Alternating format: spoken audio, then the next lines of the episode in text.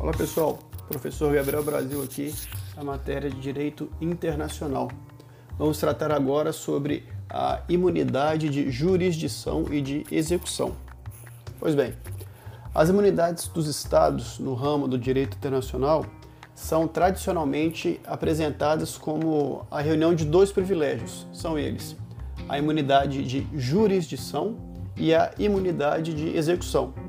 A primeira, ou seja, a imunidade de jurisdição, é, garante ou permite que o Estado não seja julgado por tribunais de outro Estado.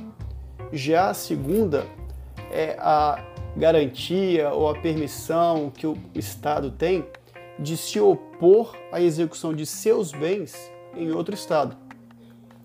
Vale lembrar que essa imunidade não interessa somente aos estados em si, um, uns com relação aos outros, mas também com relação aos interesses de particulares que possam ser afetados por essa extensão, por essas questões, a quem também são atribuídas as imunidades.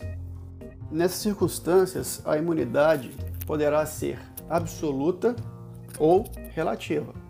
A imunidade absoluta ela acarreta na exclusão de qualquer intervenção de juiz ou autoridade administrativa de um Estado em qualquer tipo de controvérsia que diga respeito ao Estado estrangeiro, seja ela diretamente ou com relação aos que emanam deste, ou daqueles que estão falando por essa autoridade.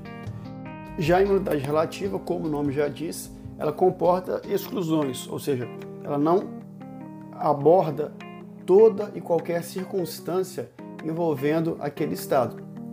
Pois bem, qual a importância de saber a diferença entre elas? A importância é que quanto maior a extensão desta imunidade, ou seja, quanto maior for o extenso o reconhecimento dessa imunidade, maior será a proteção do Estado e menor será a proteção dos particulares em face de eventual direito alegado ou prerrogativa contra aquele Estado, certo?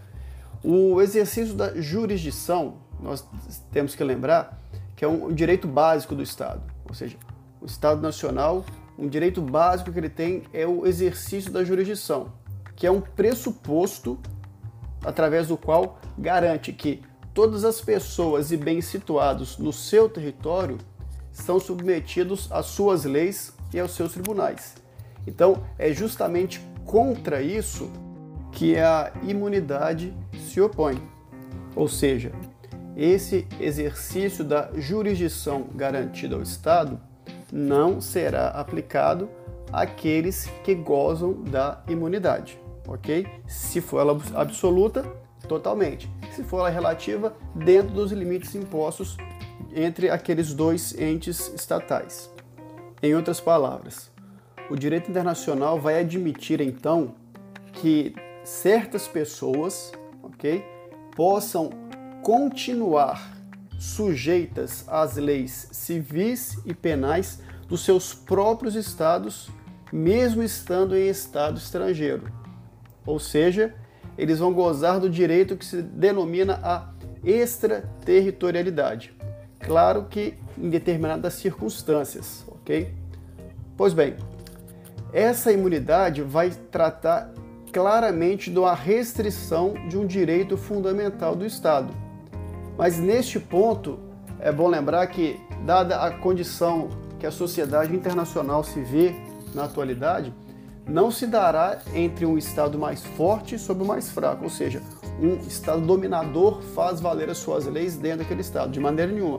Aqui estamos falando de tratados internacionais.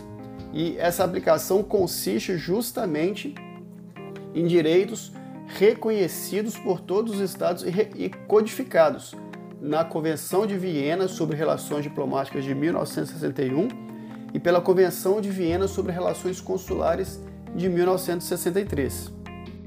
Podemos citar como exemplo de pessoas que gozam da imunidade de jurisdição ou da chamada extraterritorialidade, os chefes de estados e governos, os agentes diplomáticos, algumas categorias de cônsules, as tropas estrangeiras, quando são autorizadas a atravessar um território, é, ou neles se instalarem temporariamente, oficiais e tripulantes de navios de guerra de um Estado, quando eles são aceitos nas águas territoriais de outro, oficiais e tripulantes de aeronave militar também, quando há autorização de pousar em território estrangeiro. Esses são alguns dos exemplos de pessoas que gozam de imunidade de jurisdição.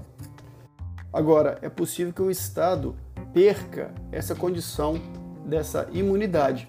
Ela se dá quando ele renuncia a essa imunidade ou quando há algum litígio que diga respeito a ato decorrente de direito privado. Ou seja, não, não seja uma situação envolvendo a atuação do Estado, ou quando aquela a pessoa que está é, que goze dessa imunidade esteja tratando de questões que não sejam do interesse do Estado, seja interesse seu particular. Então, nessas circunstâncias, a norma de imunidade não é aplicada a ele. Agora, já a imunidade de execução, ela vai abarcar somente os bens não destinados ao exercício da soberania. Onde está o imóvel, onde está instalado corpo diplomático, é, automóveis utilizados para o deslocamento das autoridades para reuniões e atos envolvendo o interesse do Estado. Então, esses bens, eles não podem ser objeto de execução dada a imunidade de execução garantida. Perfeito? Para a próxima aula, nós vamos tratar de, de forma mais detalhada sobre esse tema, mas fica aí essa visão panorâmica e específica sobre a imunidade de jurisdição e execução. Um abraço a todos.